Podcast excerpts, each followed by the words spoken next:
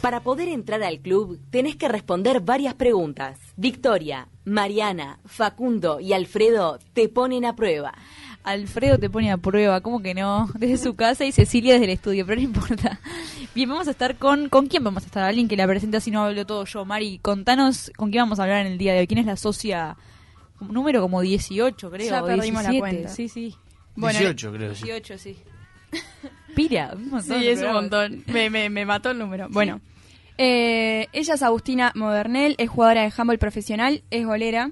Arrancó en AEBU con nueve años y desde ahí el deporte le acompañó toda su vida. Desde las categorías juveniles, AU formó parte de la selección uruguaya y en 2011, con la sub-15, hizo historia junto a la selección en un panamericano disputado en Monterrey. Eso lo vamos a, a contar un poquito mejor después porque está bueno.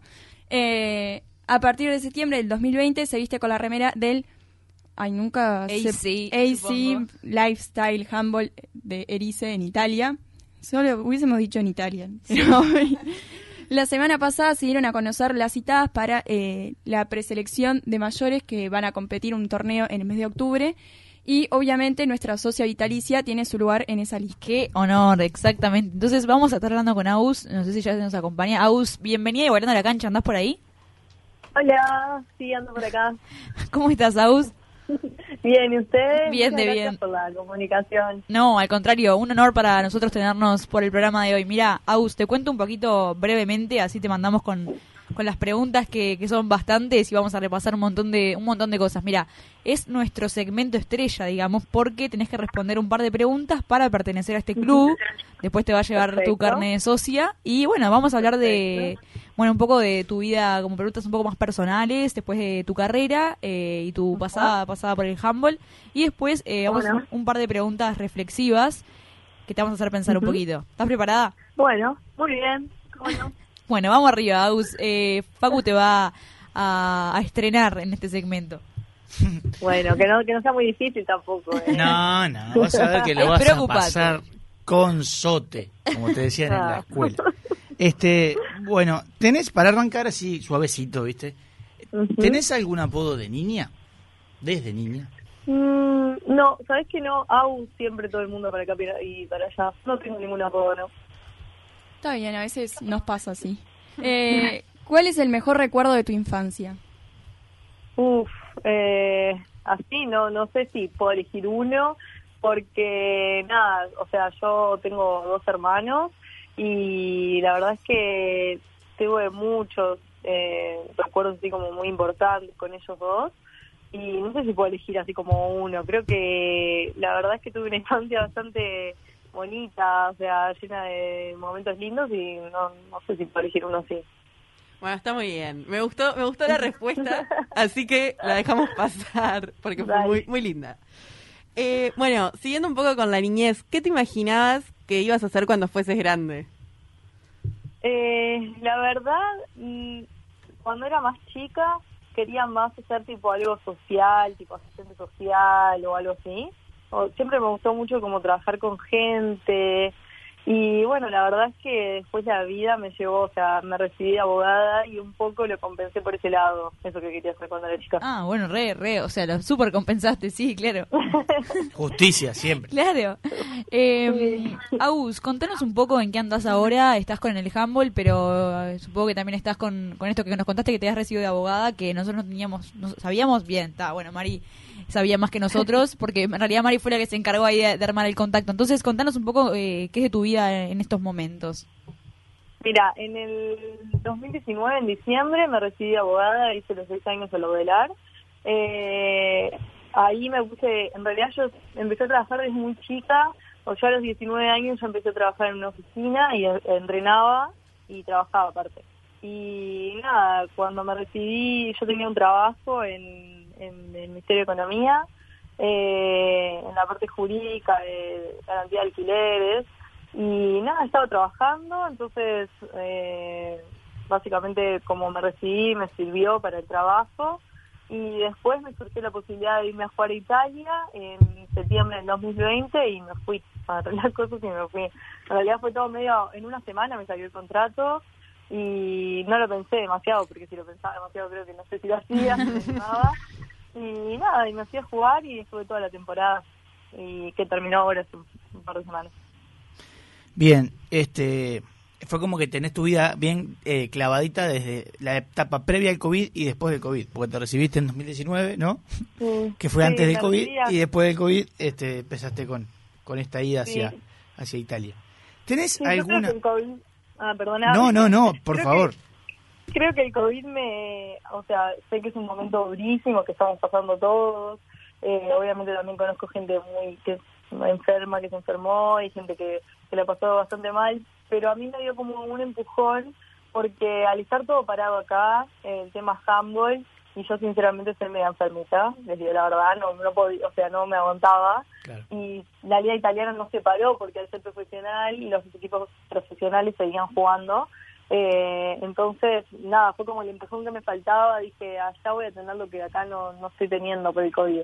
Y también sabía que venía para largo la cosa. Entonces, bueno, nada, por eso también me dio como un empujón. Porque en realidad estaba bastante tranqui, porque tenía trabajo, entrenaba y jugaba con Laiva. Digo, no era que me hacía falta, pero cuando lo dejé de tener, porque no podíamos entrenar más, bueno, ahí dije, tengo que hacer algo para volver a tenerlo. Sí, Le, le ves la parte positiva a toda esta situación negativa del Sí. último tiempo. Sí, un poquito. Bien, ahora sí, contanos si tenés alguna cábala antes de los partidos. Alguna cabla. Bueno, uso siempre el mismo top eh, y las mismas medias, pero no, no sé si cuento así como, no es como un ritual, pero sí, no juego sin eso. O sea, Sí. no puedo jugar. Obvio, cuenta. De hecho, Obvio. lo suelen decir. Sí. Lo- Vari- varias jugadoras de handball nos Lo dijeron lo top- mismo. El top Clave. siempre, sí, sí, Sí. lo remencionan. No, tiene que ser el mismo, te juro que no. Una vez me pasó allá en Italia que jugamos dos partidos seguidos y lo lavé y la verdad estaba empapado.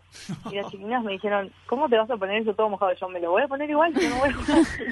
Ay, que, que sí, ese es el tema con las cábalas, ¿no? Después no puedes usarlo y tipo pasa pasa algo y ya es culpa del top. Seguro. que- o sea, Obvio. Va a haber que hacer un estudio a ver por qué todas con el mismo top, porque me llama bastante la atención. Eh, bueno, cambiamos un poco el rumbo de las preguntas, pero quería saber, ¿tenés alguna palabra o frase favorita? Eh, no, no, no tengo ninguna palabra. Gracias. No, no. Bien, sí. Siguiendo un poco con, con el tema este de favoritos, nosotros tenemos la tradición de terminar la entrevista con la canción favorita de nuestra entrevistada, así que bueno, Ajá. Te La pregunto. pensar. ¿La tengo que decir ahora? sí. Ay, ay. Podés Eh, buscar en Spotify, en YouTube, donde sea. Eh, sí. Eh, para la de Bruno Mars, la última, me encanta. ah, sí, ay, ¿cómo es que se llama? Sí, sí, sí, sé cuál door open. Open. se llama. Ahí va. Me encanta. Sí, la estaba buscando. Esa, me encanta. Sí, bien, bien. Em, bueno, bien, vamos a hablar un poco sobre la carrera, ¿verdad? Vamos a pasar un poquito sobre, bueno, tu carrera en realidad estás con, con la abogacía y también con el handball, pero vamos a arrancar por el lado del handball primero. Agus, contanos cómo arrancó tu pasión por el handball. Bueno, yo empecé a jugar en el colegio, tipo a los seis años, siete años. Cuando entré en primero, eh, hice toda la escuela, en el handball de la escuela, hasta que a los nueve, por ahí, eh, yo iba a EU, hice toda la guardería en AEU, y iba al club, hacía natación. Y un día vi un cartel ahí que decía, se buscan jugadores categoría 95, 96, y yo le digo a mi mamá, che, mami, ¿puedo venir y ir los viernes de tarde después del colegio? Nos quedaba, re- nos quedaba medio mal el horario, pero bueno. Y él me dijo, bueno, si vos querés probar, eh, dale, yo te, yo te llevo. Y nada, y empecé, eh, empecé ahí y después no, no me fui más. Bueno, así que bien, desde muy chiquita arrancó todo este camino. Sí, sí, sí, sí, sí. Bien, me dicen por acá que es un deporte el cual compartís con tus hermanos, ¿puede ser? Sí, sí, mi hermana es arquera como yo, la chica, y el varón que es- está en medio de nosotras dos también eh, juega en la cancha, pero pero sí lo compartimos. Aparte, mis papás son fieles seguidores, tipo hinchas número uno, van a todos los partidos, no se pierden nada. Y nada, también es una actividad familiar como para nosotros. Bien. Y dentro de, de esta actividad familiar, ¿qué tiene de bueno y qué tiene de malo tener esta pasión en común? Eh, lo bueno es que en realidad lo compartimos, lo sentimos todos iguales y nos entendemos también, porque lleva sacrificios, esa es la verdad. Y cuando uno se lo toma tan en serio, hay cosas que también que tiene que dejar de lado, ¿no? O sea, reuniones familiares, cumpleaños, eh, qué sé yo, fiestas, hay cosas que deja de lado porque no puedes hacer todo, obviamente. Entonces eso está bueno porque sabes que tu familia que te entiende, que lo siente, te, te apoya en ese sentido. Y lo malo, bueno, alguna que otra discusión, tipo, no sé, te digo algo y te cae mal, viste, que, del juego, ¿no? Claro. Y también este que obviamente nuestros fines de semana son dentro de las canchas de handball, por lo general ahora porque está todo parado, pero era a las 13 en Sayago, el otro a las 5 en la escuela, la otra en- a las 9 en San Brenda, tipo. Se recorría en Montevideo en un rato. Claro. Y nada, y a mí también siempre me pasó que jugué en las formativas en varias categorías, ponele juvenil junior mayor, junior mayor, algo así. Y la verdad es que, claro, pasaba, no sé, desde las 4 de la tarde a las 10 de la noche en la cancha. Y mis padres yendo y viniendo con mis hermanos, el tupper. Bueno, era medio complicado.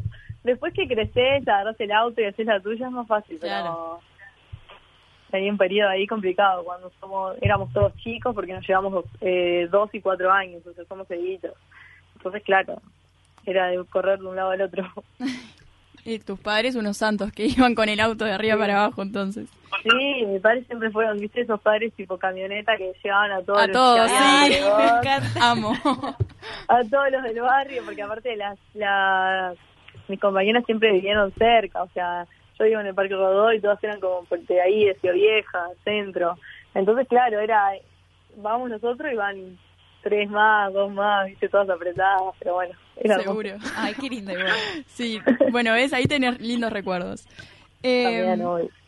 eh, bueno, vos decías que, que habías arrancado a jugar en AEBU. ¿Qué recordás, y eras muy chica, eh, nueve años, qué recordás como de esos primeros entrenamientos y, y capaz que a ese juego un poco capaz que más fuerte de, de lo que era en el colegio? Sí, o sea, en realidad cuando llegué a EBU enseguida sentí la diferencia porque yo en el colegio iba y en realidad era como una actividad extracurricular, nada, de padres dejaban ahí medio que para irte a buscar un poco más tarde.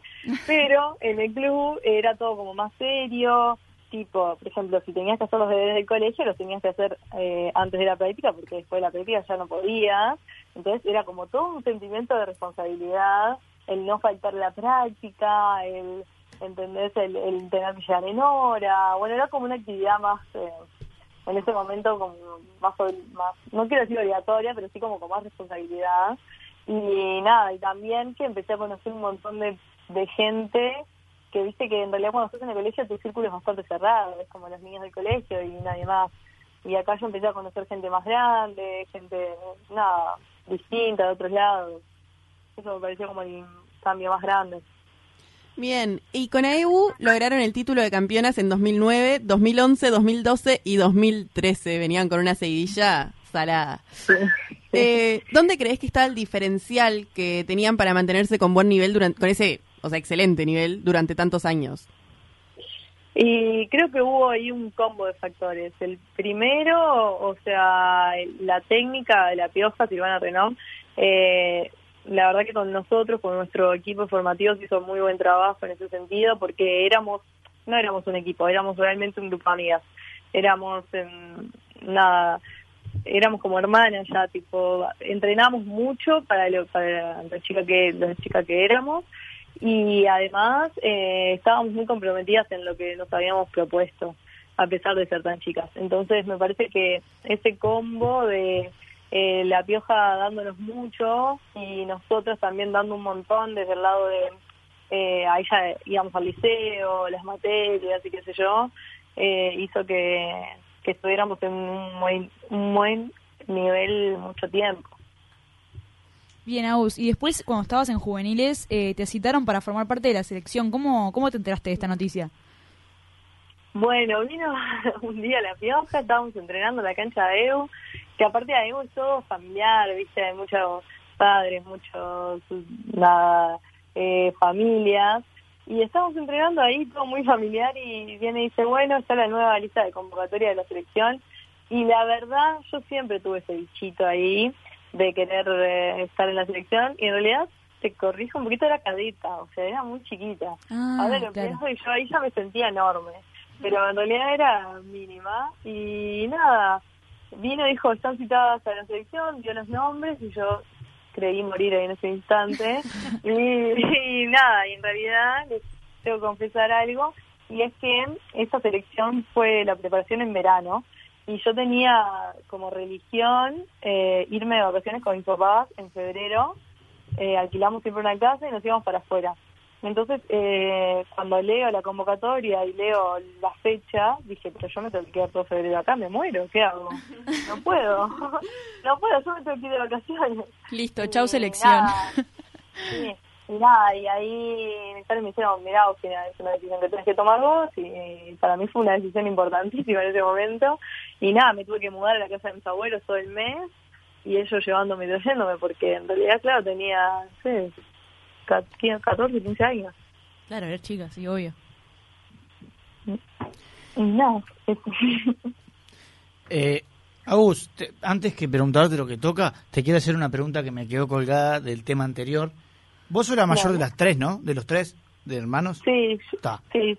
para sacarme una duda, nomás que me quedó y te la quería preguntar. Ahora sí. Vuelvo a preguntar. Yo soy la más grande, el del medio es un varón y mi hermana es eh, más chica es nena también. O sea que sos la primogénita, la, la, mejor. ¿Cómo? Claro, la primogénita tiene que ser la, por lo menos en el jambo, tiene que ser la mejor, la que de chiquita ya los agarrabas y... Sí, la verdad es que yo lo fui inculcando bastante, pero mi hermana, por ejemplo, entró más chica que yo a jugar, porque como me veía a mí, a los 6, 7 yo estaba ahí en infantiles. Claro. Este, bueno, ahora sí, vuelvo a, a esto. Eh, en 2011 eh, el 2011 es un año histórico para la historia nacional eh, del handball, este, porque eh, con la selección consiguieron el único título continental que tiene la Celeste en este deporte. Todavía eras chica, pero ¿qué te acordás de ese campeonato? Eh, mira, fue mi primer campeonato con la selección. Me acuerdo que estaba muy nerviosa. me acuerdo que en realidad fue un torneo un poco especial porque Brasil y Argentina no pudieron ir, o sea, esa es la verdad. Entonces, claro, para nosotros fue como más fácil porque nuestros principales rivales, sobre todo en las formativas en Brasil y Argentina, eh, pero bueno, nada, yo nunca había competido, todo me parecía como enorme, viste, era una, una villa olímpica en Monterrey que yo no había ido nunca. Eh, y nada, en realidad en el 2010 con la EU habíamos hecho una gira por Europa y había, o sea, me había dado un poco cuenta de cuánto había fuera de Uruguay, ¿no? Y creo que ese campeonato me permitió a mí eh, darme cuenta de que había cosas que yo ni podía imaginarme que existieran. Y nada, y también volver, eh, habiendo sido campeona, fue, fue genial, porque aparte, ¿qué pasó? Tuvimos mucha prensa, pero fue sin querer, porque nosotros llegamos al aeropuerto y nadie en Uruguay sabía que habíamos ganado, más que más allá de la gente que sigue handball y nuestras familias. Pero venía con nosotros una selección, no sé, sub-20, sub no sé qué, de fútbol, que habían ido al Panamericano y habían perdido todo, pobres. Entonces llegamos nosotras, como con cartel de campeonas panamericanas, la Copa, y la gente de la prensa nos miraba como diciendo, ¿quiénes son estas chicas y por qué, por qué vienen así? Y claro, de atrás venían ellos pobres que habían perdido todo. Y claro, los pocos de repente nos vimos con, no sé, cámara de todos los canales, todo, haciéndonos entrevistas a nosotras que no estaba ni ahí planificado. Es más, estaba Mujica, el presidente en ese momento, y los fue a recibir a ellos en realidad. Y se encontró con que estábamos nosotras, y quedó ahí como con cara de pánico y claro, y saludó con el presidente, qué sé yo, pero en realidad todo eso fue como de, esas cosas que te quedan porque si no lo puedo creer. O sea, como de repente pasamos a ver las estrellas y nadie sabía ni que llegábamos en ese vuelo. el mejor recibimiento. Pobres, opacaron a los de la sub-20. Pobres, sí. Ya ni, o sea, te parece que no sé ni quién estaba en la selección, pero supongo que alguno estará jugando ahora. Claro. Bueno, y en 2015 te citaron, eh, bueno, para cuidar el arco de las mayores en el Panamericano que se disputó en Cuba. Esta otra experiencia también internacional, ¿cómo, cómo la viviste? El Panamericano de Cuba sí fue el primer mayor que jugué pero en realidad, o sea, varias veces me han preguntado cómo fue el cambio de, de una junior, una juvenil a una mayor. Eh, y la verdad es que no lo sentí tanto porque nosotras con, con la generación 94, 95, que es eh, la de Camila Barreiro, Martina, Alejandra Escarrone, eh, Ana Verazain, toda esa gente, veníamos desde, desde cadetas y subimos todas juntas. Entonces eh, no sentí tanto el cambio, si bien había gente de mucha experiencia, eh, que yo no había podido compartir cancha todavía, no sentí tanto ese cambio porque aparte también eh, Miguel Berger, que es el técnico de era el técnico de la selección y fue siempre nuestro de cadetas. Entonces como que no sentí ese cambio así tan radical como puede ser eh, alguien que, que estuvo en una juvenil, una junior en otro deporte y llega a un adulto. Como que yo sentía algo más de entre casa ya, porque eran, quieras o no, desde cadetas en 2010 hasta las mayores en 2015, eh, nosotros vivimos un montón de cosas, porque fuimos a Panamericanos, fuimos a Mundiales. Entonces, claro, eh, fuimos una, una generación en ese sentido bastante privilegiada que hizo todo el camino de preparación. Bueno, y contame eh, alguna experiencia de todo esto que nos estuviste contando, eh, los mundiales, todo, puede ser eh, en menores, en adultos, donde... En adultos. No, claro, pero, o sea, alguna experiencia que te haya marcado, más allá de esta que nos estuviste contando que fue muy buena, alguna otra que... pero buena, mala, a ver. Lo que quieras, o una buena y una, mala. y una mala, me gusta, me gusta esa idea. Bueno, una buena, así de esas que decís, la volvería a vivir, sinceramente, dos en realidad. Una fue en el Panamericano Junior o Juvenil, no me acuerdo. Eh, fue en Buenos Aires, creo que era Junior. Eh, clasificamos al Mundial en Croacia. Eh, no le quiero dar con la fecha, pero bueno, me, me, se me mezcla un poco.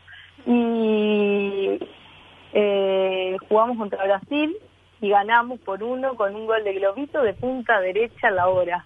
O sea, nada, creo que en mi vida había visto, en mi vida le había ganado a Brasil, punto número uno. En mi vida había visto que una selección uruguaya le ganara a Brasil porque, para los que no siguen tanto el handball, eh, Brasil es potencia en el handball.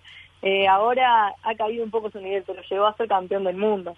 Entonces, claro, cada vez que vos te enfrentabas a Brasil, era enfrentarte con extraterrestres, porque la verdad es que desde muy chicas ellas se van a jugar afuera, son físicamente mucho más grandes. Y claro, y de repente, así como en un confuso episodio, nos veíamos eh, faltando 30 segundos eh, empatadas con nosotras la pelota. Y ganamos y fue, clasificamos el mundial, quedamos segundas, pero fue el mejor partido de, de la vida, me parece, porque no, no sé si va a haber otro como ese. Eh, y nada, y tuve la suerte de, de estar ahí, o sea, atajando, tipo, en la cancha. Y después la otra, que para mí fue tremenda experiencia, fueron los Juegos del Sur de Cochabamba, que deportivamente en realidad no fue mal, porque mm, perdimos el partido que nos daba la clasificación a los Juegos Panamericanos, pero yo, eh, fue mi primera experiencia así como olímpica, eh, de una villa, de todos los deportes juntos, de poder ir a ver otros deportes, de viajar en un, en un vuelo privado con todos deportistas. No sé, fue, fue como mi experiencia más grande en el sentido de no solamente una competición de handball propiamente dicha. Entonces, claro, eso me, impactó mucho y creo que hoy también es uno de mis como de, mis puntos a, a seguir, es a donde quiero llegar.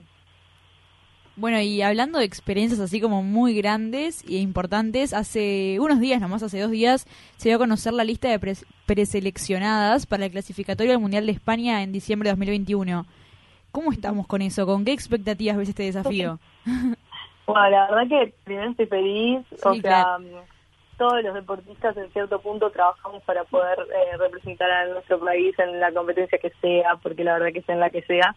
Eh, y también me pasa que jugando afuera a veces eh, los técnicos ahora y con toda la comunicación y todo lo que hay cada vez están más pendientes de la gente que juega afuera pero a veces eh, hace yo te digo no sé 6, 7 años la gente como que se iba y un poco se perdía de, de unas cosas porque también es caro traer a los, a los a los deportistas que estamos jugando afuera esa es la verdad entonces nada yo feliz feliz de, de estar convocada y con muchas ganas. Es un montón que Uruguay adulto no clasifica un mundial.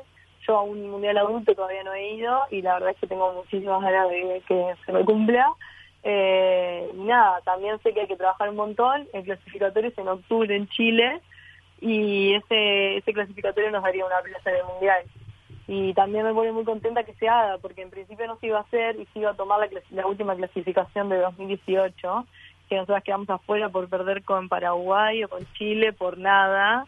Y nada, yo estaba bastante triste porque dije no se va a hacer, nos va a tocar esa clasificación y vamos a quedar afuera pero bueno, por suerte se va a organizar y, nos vamos a preparar con todo para eso. Bien, bien, muy bien, muy bien. Bueno, y Agus, vamos a escuchar un audio que tenemos para vos preparado, así charlamos un poquito más.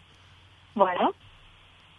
Bueno, Agus, para recordarte aquella final en Granollers que tanto costó llegar, que tanto esfuerzo pusieron y que en el primer tiempo te echaron por haber salido mal y saliste rabiando, rabiando, rabiando, pegándole a todo y que no te podías creer. Y, y que nada, que ni bien nos vimos en el hotel, lo primero que me dijiste era me echaron, me echaron, a pesar de haber salido campeonas y haber logrado semejante título. Y nada, eso, que por lo general no, no es así, pero pero que te hayan echado en una final era una locura, era impensado en ese momento. Así que nada, te mando un beso. Ahí está hablando tu hermana Euge, ¿no? Ay, sí, sí, sí. Ah, escuché, mira, te voy a decir la verdad, escuché el final, pero ya sé lo que me está hablando. ¿Qué pasó? ¿Que te echaron y estuviste a los ponchazos con lo que se movía? No, casi, casi me expulsan, no, no, fue tremendo. Eh, nada, fuimos a jugar a una copa en Granollers en España con AEU eh, 2016, algo así, y llegamos a la final, que no creíamos nunca en la vida que podríamos llegar a esa final un campeonato de café, imagínate, y llegamos a la final y ganando el partido, viste, ahí siempre la hora, por uno, por no sé qué, y bueno, jugamos contra el local, estaba lleno el estadio lleno, y nosotros habíamos ido, o sea, yo era la volvida titular y aparte, o sea, pobre, la, la, chica que venía después de mí no había tenido tantos minutos de juego, ni había tenido, ni tenía la experiencia que tenía yo para jugar ese partido. O sea, lo tenía que jugar yo el partido, ¿entendés? Y, y nada, y en el primer tiempo eh, viene una en un ataque rápido y bueno, para que no conoce mucho, el arquero no puede tocar a una jugadora en en el ataque rápido que es cuando queda solo contra el arquero y yo la verdad nunca vi a la chica, o sea, yo fui a agarrar la pelota, nunca la vi. Y me la llevé puesta. Y nada, me sacaron con roja bien sacado, o sea, nada para discutir, la verdad, no te, o sea, no es que los árbitros ni, ni se equivocaron ni nada, o sea, era roja. Y yo cuando vi la roja, vi la cara del entrenador y dije, no, ya está, eh, no, no, hice todo mal. Y nada, y me echaron con roja y yo salí y le pedía una, no sé, un coso que había ahí de aluminio, no sé, lo después fui al baño, le pegué una canilla que era de, la verdad que la canilla de, no, muy buena no era, pero la rompí, la rompí, entonces vinieron los de seguridad a decirme que me tenía que ir, yo le decía que no me iba porque yo tenía que saber cómo terminaba al final, no me iba. Y entonces me puse a correr por el estadio para que los de seguridad, no, no. Ay, no, me No. Y bueno, nada, y me puse en la tribuna como una más y ahí ya está. La puta la juega arriba. sí. Claro, y, y, resulta que, mm, nada, que termina el partido empatado con penal para nosotras. No. Y lo meten, o sea que ganamos, y yo salto de la tribuna de arriba del todo para abajo, o sea, capaz de quebrarme todos los huesos, ¿viste? Yo estaba desquiciada yo. Y, y, a todo esto las chicas, o sea, la generación que mi hermana habla, no había podido ir porque también tenían partido. Y me y nada, yo desaforada, obviamente, nada, todo el festejo, y cuando llego, lo primero que le digo a mi, a mi hermana es, me echaron, me echaron. Mi hermana, pero ganaste, sí, gané, pero me echaron. Y nada, y ahí toda la historia de que ya les cuento de la odia. No, no, hermosa anécdota. Le agradezco millones a tu hermana por contarnos esto, porque la verdad que. No, porque aparte no, se imagino. Una abogada, ¿viste? No, hubo mucho para desarrollar que fue muy bueno. Aparte, aparte, yo soy una. O sea, de verdad, como jugadora muy tranquila. Para mí, para sacarme, tenés que buscarme, buscarme, buscarme. Y estaba sacada, sacada. Pues que ahora perdemos esta final y perdón, pero sí, tengo la culpa, soy tonta yo. sí, es entendible, claro. Bueno, este, Aus, un par de años después de, este suceso, ¿no? Eh, pasaste de jugar, pasaste de jugar en AEU a Laiva, ¿no? Sí. ¿Qué, ¿Cuál fue el motivo de esta decisión? Porque AEU fue el club de, de, tu vida, ¿no? Jugaste un montón de años en AEU. ¿Qué te motivó a cambiar, a respirar un nuevo aire? Eh, en realidad, sí, AEU fue, o sea, fue y es mi, segunda casa siempre. Es la verdad que el club donde hice todas las formativas. Pero me pasó que, viste, cuando vos llegas como a un cierto punto o etapa de tu carrera que si yo no hago un cambio, me estanco. Entonces, eh, me pasó que yo sentía que en realidad había dado todo por el club y realmente no tenía más nada para dar ahí. O sea, necesitaba un crecimiento, algo, necesitaba entregar un gente más fuerte, necesitaba eh, al final, o sea, ese año que yo me voy, la categoría de mayores tampoco se hizo. Era por eso, porque teníamos, eh, se nos había ido mucha gente y no había tanta gente para entrenar. Las chicas eran bastante más chicas que yo en edad. Entonces, nada, no, no me estaba. O sea, yo había dado todo y no tenía más nada para dar ahí y necesitaba cambiar porque si no también sentía que mi nivel iba a empezar a bajar. Entonces, es lo que te digo, yo siempre tuve como que fui un poco ambiciosa en ese sentido y dije, si tengo que cambiarme con lo que me duele en el alma eh, para, para mejorar, me voy a cambiar. Y la verdad es que la iba, yo ya había jugado un panamericano de clubes porque Leo me había, me había citado como refuerzo con ellas y también había hecho otro viaje a Santa María, es decir que, que yo ya conocía muy bien a las chicas de Laiva, aparte comparto selección desde hace mucho tiempo con ellas y la verdad es que me recibieron también, hoy hablo con Leo y digo, pensar que hace, no sé, jugué un año solo y eh, siento que hace años que estoy ahí jugando, o sea, me recibieron como si fuera una más y nada, o sea, me costó el cambio, pero la verdad es que que esté contenta. O sea, fue un cambio que valió la pena. Sí, que era necesario también en cierto punto. Sin dudas. Y, y bueno, ahora como viéndolo más como en, retrospectiva, ¿qué te dejaron estos dos clubes? me dejaron me dejaron amigas primero y sobre todo me dejaron experiencias que la verdad no creo que otro ámbito de la vida te lo pueda dar. Eh, creo que el deporte te da cosas que otros ámbitos de la... Se podrán dar otras cosas, pero eso que, te da el deporte de compañerismo, de salir adelante, de ponerte la camiseta con tu compañera al lado, aunque de repente no pienses igual en un montón de cosas, eh, de sobreponerte a una situación difícil o perder un partido y tener que ganar el que sigue, eh, no sé, todo eso me, dejó, me dejaron los dos clubes. Bien, Agus, ahora estamos, bueno, ya hicimos un proceso pasando por tu carrera en Uruguay y bueno, estamos llegando al final y queremos saber cómo, cómo llegó la posibilidad de irte a jugar a Italia. Eh, mira, la posibilidad llega por un representante que en realidad es argentino. Eh, la verdad es que yo ya había tenido la posibilidad de jugar afuera hace varios años. En el, en el 2017 me habían llamado, en el 2018 también. Y nada, la verdad es que como yo estaba con mi carrera, no me quería ir sin terminarla. Y yo tengo el pasaporte italiano, entonces no cuento como extranjera, eh, viste que hay cupos y, y al tener el pasaporte es como todo más fácil. Y nada, y el, el hombre se contactó conmigo, me dijo que había un cuadro de Sicilia que estaba buscando arquero, que eh, la verdad que había extendido este año y que necesitaba reforzar ese puesto y yo estaba interesada y, yo te digo, en una semana dije, eh, bueno, sí, me voy, sí, Y, eh, Aus, contanos un poco cómo, cómo es vivir en, en Sicilia, ¿no? Estamos bien, vivís ahí, en el mismo lugar en el que jugás. Eh, sí, ahora ya no, porque la temporada terminó y no, o sea, me ofrecieron renovar, pero todavía no, no estoy segura de lo que voy a hacer, no tengo ni sí ni un no. Entonces, ah, pero vivir ahí fue una experiencia de esas que, que te marcan, porque yo llegué sin siquiera saber una palabra de italiano. Eh, llegué, la verdad es que me fue bastante fácil adaptarme porque había mucho mucha gente que habla español, porque el técnico al principio era un croata, ah, pero después cambió y pasó a ser un español, entonces había un técnico español y cuatro o cinco chicas argentinas y Marti Barreiro uruguaya. Entonces el idioma primero no fue una barrera y después eh, la verdad es que lo aprendí bastante, bastante bien para lo que me puedo manejar, ¿no? Y, y nada, fue vivir en otra cultura, eh, con otras costumbres.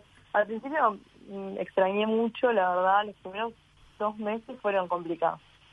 Pensé que no, no sabía si iba a poder aguantar porque eh, nada, empezás a extrañar todo, desde tu cama, tu acolchado, sí, sí, sí, sí, te entiendo. hasta obviamente tus amigas, tu familia, todo. Pero nada, creo que es una experiencia que si siempre yo le digo a, las más chicas, si a alguna le surge, que la agarre, que no lo piense. Agus, dos cosas. Antes que nada, después de haber dicho esto, tenés que decir alguna palabrita en italiano, seguro. no. Sí. No sé. a ver. Eh, ¿Qué puedo decir? A ver, eh, eh. estoy acá en Igualando la Cancha, por ejemplo. mataste. Yo no fui en Igualando la Cancha. Perfecto, ah, está. bien, está. Listo, la, la, quemó. La quemó, la verdad que sí. No le costó nada. Bueno, aparte de, todo esto que hablabas de que extrañaste más que nada las cosas personales, ya sea familiares, cama, tu casa, adentro de la cancha, ¿qué extrañabas del juego uruguayo? Y en realidad, más que nada, extrañar con gente, o sea, extrañar tipo el conocerse eh, pelo a pelo con la persona que tenés al lado. ¿Qué sé yo? Yo acá en la cierro los ojos y ya sé quién va a estar eh, esperándome la contra, quién va a estar eh, defendiéndome el centro, quién va a estar. Y cuando cuando sos nueva en ese sentido es más difícil adaptarte porque está bien en el arco en cierto sentido es más fácil porque vos estás como sola en tu área de seis metros y eh, ahí no entra nadie ni sale nadie, pero la verdad es que cuando tenés una defensa más abierta, más cerrada, gente que corre más, gente que corre menos, todo eso te cambia tu juego en definitiva. Y nada, eso me parece, el conocerse tanto con la gente que, que, está jugando. Y ahora remarcando como para ver el juego de allá, eh, ¿qué destacás? O sea, ¿cómo se, se desenvolvió el equipo en, en esta temporada? No, el equipo la verdad es que muy bien, porque era un, un equipo que había que ascendió el año pasado, eh, que en realidad en la segunda la rompió porque clasificó primero por muchos puntos, pero claro, siempre llegar a la primera para un equipo que recién asciende es complicado. Eh, el equipo se armó muy bien, o sea, las personas que contrataron, contrataron mucha gente. Eh, sobre todo es lo que te digo, Ítalo algo, Ítalo argentino, Ítalo uruguayo o de Croacia, de Montenegro. Entonces, nada, hubo como.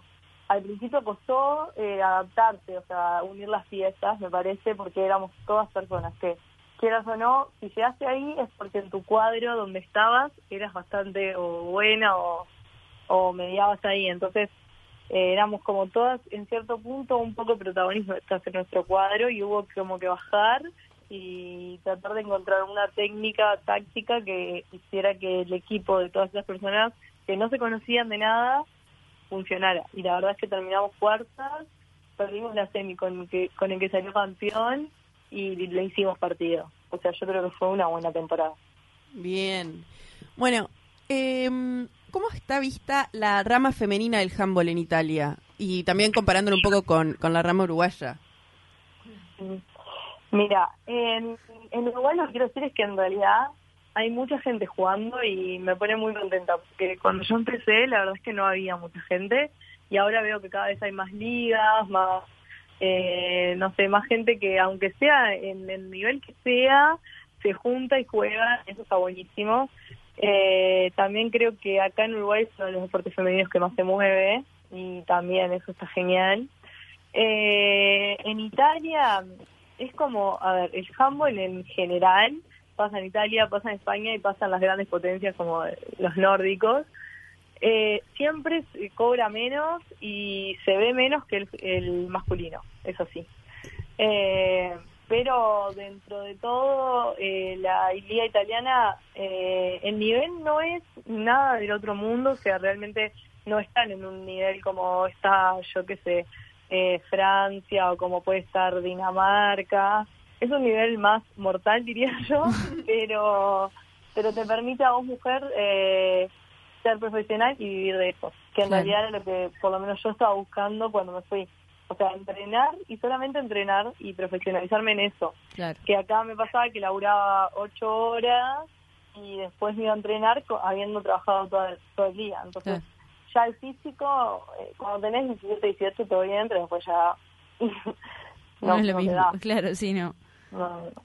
Bueno, Aus, ahora completaste estos dos primeros segmentos y vamos a ir con las preguntas un poco más reflexivas, así que bueno, vamos a estar charlando un poquito más. Pero antes, para inaugurar eh, esta sección, digamos, vamos a escuchar otro audio más que tenemos para vos. A ver. Bueno, Aus este, es una este, jugadora súper completa, este, ama el, deporte desde muy pequeña, tiene mucha experiencia, este, siempre le, apasionó el arco, este, es una jugadora que constantemente está, está yendo a entrenar, este, nunca faltó a un entrenamiento ni, ni a un partido, este, y bueno, cada partido lo vive como si fuera una final con, con, mucha intensidad, es una persona que le gusta ganar como cualquier este, deportista y sobre todo también este, es una muy buena compañera este, dentro del equipo, dentro de la cancha, así como también afuera. Este, y bueno, eso es un poco eh, lo, que tengo que decir, podría estar todo el día este, hablando, pero creo que lo importante es eso.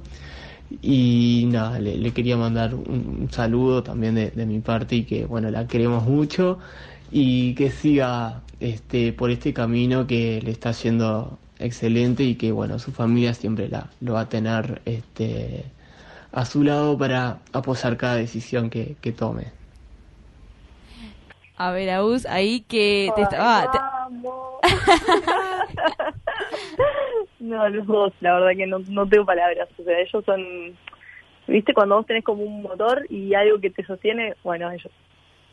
Bien, entonces te estaban te estaba definiendo por ahí tu hermano y eh, vos cómo te definirías? A ver. Ah, sí, sí. me definiría así como una persona que realmente no se sabe quedar quieta. O sea, que es un punto bueno y es un punto malo, porque eh, no todo el tiempo estoy como buscando algo distinto, algo nuevo, algo que me haga crecer en algún sentido, no siempre profesional. Yo creo que irme también me, me hizo crecer, como persona. Eh, creo que así también me considero una persona dentro de todo positiva, qué sé yo, alegre, porque creo que es o sea, la única forma de enfrentar la vida, eh, de enfrentar la vida, de, de, sobreponerse a lo que de repente de cosas malas tenemos todos, nos pasan problemas a todos, pero, pero bueno, nada. Creo que sí, alegre o positiva sería la palabra. Bien, Agus, este, después de tantos años de handball, eh, me imagino que te dejó un millón y medio de valores y aprendizajes este, estos valores y aprendizajes, ¿qué, ¿en qué ayudaron a forjar tu, tu personalidad? Sí, creo que el deporte, nada, me dio mucho valor, o sea, muchos valores y mucho eh, la aplicación de esos valores. Eh, creo que el compañerismo fue como el que más me inculcó, eh, porque, qué sé yo, vos, vos podés tener amigos o podés tener gente que te lleves bien, pero eh, tener, poder forjar esa relación de compartir todo, de compartir lo malo, eh, creo que es una de las cosas que el deporte más me dejó. Creo que no es, o sea, la, la relación que vos generás o que yo tengo ahora con, con mis amigas que son mis hermanas, eh, no las tengo en otros ámbitos de mi vida como, yo qué sé, eh, la abogacía o... Lo tengo ahí porque ellas son también este no sé cómo explicarte, como parte de, cada una de las vivencias y lo vivieron a la, a la par de lo que lo viví yo. Y en mi personalidad creo que todos los valores, el, respeto al otro, el, tener un poco de, no sé, de empatía, de paciencia, todo eso creo que, que ha forjado con los años de personalidad. No sé. un poco amplia la pregunta, pero... sí, claro, está perfecto. Era, era amplia. Eh, bueno, ¿y, ¿y qué alegrías te ha, te ha dejado el deporte? Mm, miles, o sea, no no sé si puedo, no puedo enumerarlas. Creo que me ha dejado, o sea, obviamente cuando ganas un campeonato es una alegría eh, de ese momento, pero en el día a día te genera alegría, o sea, si vos eh, pasaste un mal día y te vas a entrenar y te juntás con tus compañeras y tuviste una práctica que estuvo de más y te salieron cosas que antes no te salían y, viste como vos misma de un año para el otro creciste, de un año para el otro lograste tener, eh, eh, yo qué sé, aprender eso que antes no podías, eh, todas esas cosas te van, te van sumando. Eh, son como pequeños momentitos que te da el deporte que después a la larga decís cómo te suman en el total, como en el global. ¿Quiénes son tus referentes? Puede ser dentro como fuera de la cancha. Uf, esa pregunta me la hacen siempre. eh, yo, o sea, crecí, es lo que siempre digo, crecí viendo a las arqueras más grandes que yo. En su momento, eh, Paula Garnera fue una arquera de U que se fue a jugar a Italia y que yo siempre miré ahí como, wow, esa, esa chica que, que tiene distinto para poder irse, ¿no? Eh, después, en lo más local, Rosoca y Noelia siempre fueron como eh, las que estuvieron por encima, por decir así, eh, de mí en la, en la selección y siempre como que eh, dije, bueno, es a donde yo quiero llegar, ser la, no sé, la, la arquera de la selección mayor. Y bueno, nada, uno va de a poco, tenés un objetivo y de a poco con lo que con lo que entrenás y eso lo vas cumpliendo. Y después, eh, a nivel internacional, nada, tipo arqueras de, de Europa también yo miro mucho, mucho handball con internet y esas cosas que me parece que hacen que nada, que, que puedas ver otra cosa, que si te quedas solo en el ámbito local no, no las ves. Agus, eh, ¿cuál consideras que es eh, tu lugar en el mundo? Qué pregunta. Estamos en la Eh, sección reflexiva. Claro, claro, hay que acordar. Muy reflexiva. Y no sé, o sea, de todo, de, mm, de todos los lugares que he estado, uno como que siempre vuelve, o sea, siempre, yo qué sé, he estado en lugares de paisajes y cosas hermosas, pero creo que tu mi lugar en el mundo sigue siendo mi casa con mis togadas y mis hermanos, tipo en ese lugar que vos volvés cuando te querés refugiar de algo que no te, te pasó, lo que sea. O sea, sé que, mm, no sé si es un lugar, pero sí es con las personas, no sé, con las que estoy. Bien, perfecto. Bueno, está bien. El- tu lugar en el mundo podría decirse entonces que es tu familia, digamos. Sí, creo que sí. Bien. Mira, esta es muy complicada, ¿tá? Pero te la reformulamos Para ayudarte, para claro. ayudarte, claro. Mira, la pregunta en un principio es la siguiente. Si tuvieras que ser un personaje histórico, ¿quién serías? Oh, Podés pedir ¿Y la reformulación de la pregunta, que sería la siguiente. Eh, por ahora nadie ha respondido esa. No, nadie. Exactamente. Eh, la pregunta sería, en este caso, eh, si tuvieses que ir a tomar un café, eh, un té, un mate con un personaje histórico, ¿quién sería ese personaje histórico? Histórico puede ¿Vivo ser- o muerto? Claro. Claro. o sea, histórico puede ser una Familiar, persona, claro. famoso, tío, primo, lo que vos quieras. Digo, primo. Claro, alguien famoso por ahí. ¿Me mataste? Ah, me mataste.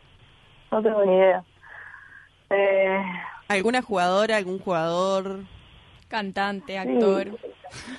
Le seguían tirando. Eh. Abogado puede ser, no sé. eh, eh, buah, no, no sé, no, no sé. No, no sé la verdad.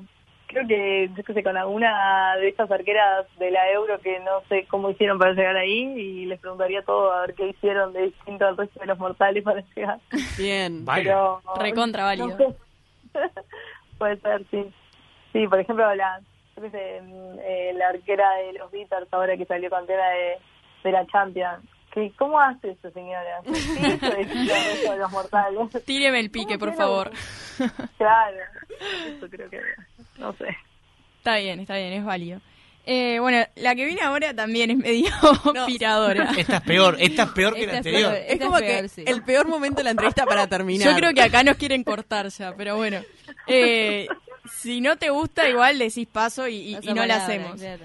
Si fueses ver, un producto, ¿cuál sería tu... Producto. Sí, no hay que decir el producto, puede ser el que vos quieras. Claro, puedes decirlo si querés. ¿Cuál sería tu eslogan? Ah, o sea, tengo que elegir el producto y el eslogan. No, el, el producto si querés, pero la idea es que cuál sería el eslogan, digamos. Ay, ay, ay, qué difícil. Puede ser. ¿Cómo te venderías vos? La- una frase de las que ya existen, tipo, no sé, Ajá. como viste esas frases medias Eh. cliché, a veces eso sirve también. Puede ser una Claro. cerradura del producto, Yo- golera. Ah, es muy No sé. buena. No, sí, no sé, no sé si la cerradura, pero capaz que es media, media filósofa la, la, la frase, pero yo como, eh, como que algo que impulsa a ser vos mismo o a seguir tu esencia. Creo que nadie tiene que perder eso. Me No gusta. sé, Bien. pero no sé qué, no sé qué producto sería. No, no pasa nada. Si sería, eh, no sé, no sé qué sería, pero sí que eso sería como mi, mi cabecera, como seguir tu esencia, lo que sientas, Me como gusta. que me cada encanta. uno sea libre de elegir lo que quiera hacer en la vida. Muy lindo. Bueno, No sé qué es, pero lo compro. No hemos, sé qué producto estamos hablando, pero bueno, el eslogan está. Hemos llegado al final de la entrevista. Pasaste todas las pruebas. Qué suerte, porque yo me estaba poniendo nerviosa y dije, bueno, hay alguna que no voy a poder responder. No, no, pasaste todas las pruebas, tenés el carnet igualando la cancha. Aprobadísimo. Bueno, bien. Eh, bien, voy a festejar, voy a festejar. Pero antes, antes de terminar, te quiero pedir un mensaje para el deporte femenino. Uf, eh, nada, desde, desde ser parte, creo, del deporte femenino, eh, solamente dejar como un mensaje de, de impulso, de motivación, de, de animar a la gente, a, sobre todo a las más chicas, a que, a que recorran el camino, que no es fácil, obviamente, que recorre, que requiere un montón de esfuerzos que, eh, perdón, capaz que es un poco eh, flechada la cancha, pero que para las mujeres es un poco más complicado que para que para los varones en algún punto. Eh, nada, animar a que a que la gente se lo recorra y se la juegue y no sé no sé qué en el va a ser difícil el de voy a tener que compatibilizar estudiar y, y hacer deporte y no me va a dar el tiempo nada son un montón de trabas que yo también las tuve en algún punto y, y nada, y animo a todas las que puedan, tengan la oportunidad, que no se queden con las ganas, que lo hagan, que elijan el deporte que quieran, que les haga feliz, pero que nada, que lo hagan. Muy bien, Agus. Muchas gracias por este mensaje precioso que, que nos dejaste. Y bueno, nada, aprobaste, aprobaste el- la, la Bueno. prueba. Bueno, muchas gracias y, en- y además quiero agradecerles a ustedes porque la verdad que lo que hacen de difundir, de promocionar, de, no sé, pónganle el nombre que quieran, eh, al deporte femenino es nada, es uno de los pilares para que, que pueda crecer cada vez más. Sin duda, sí, hay que, hay que difundirlo más, hay que, hay que darle a conocer todo este mundo divino que hay atrás y que, bueno, que está cada vez creciendo un poquito más, así que, que nada, Sí, que se, que se vienen cosas lindas. sí, la verdad que sí. Bueno, Agus, eh, te mandamos un saludo los cuatro Nos y vamos escuchando- vamos a seguirnos escuchando tu canción favorita y además esperamos Sí. verte pronto, capaz que en alguna cancha o algo, tenemos muchas ganas Ojalá de que sí.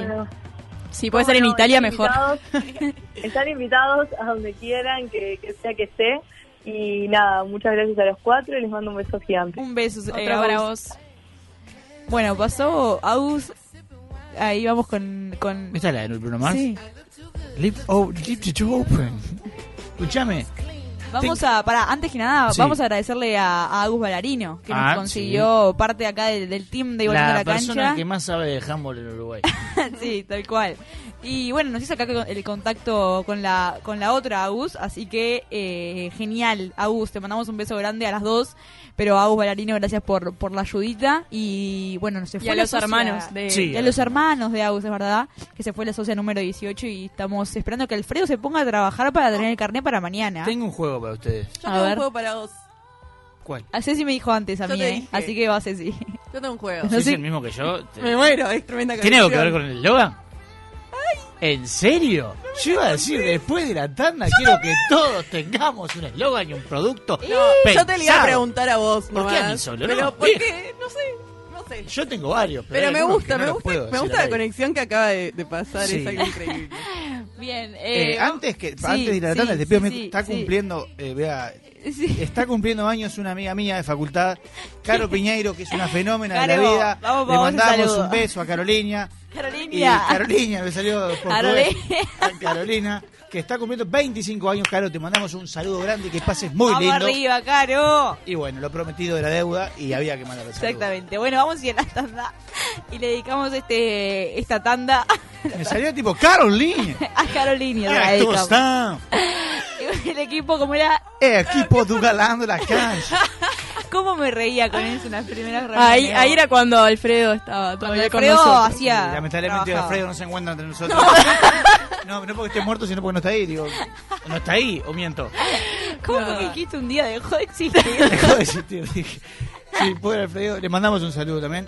Y bueno, eh, entre Alfredo esta canción que es media erótica, tierna y triste, porque la verdad, nos vamos a ir no a la segunda tanda. Exactamente. A los 31 minutos de las 17 horas de este 6 del 6 del 2021. Exactamente. Vamos a la segunda tanda y ya venimos con las noticias más importantes de- del mes.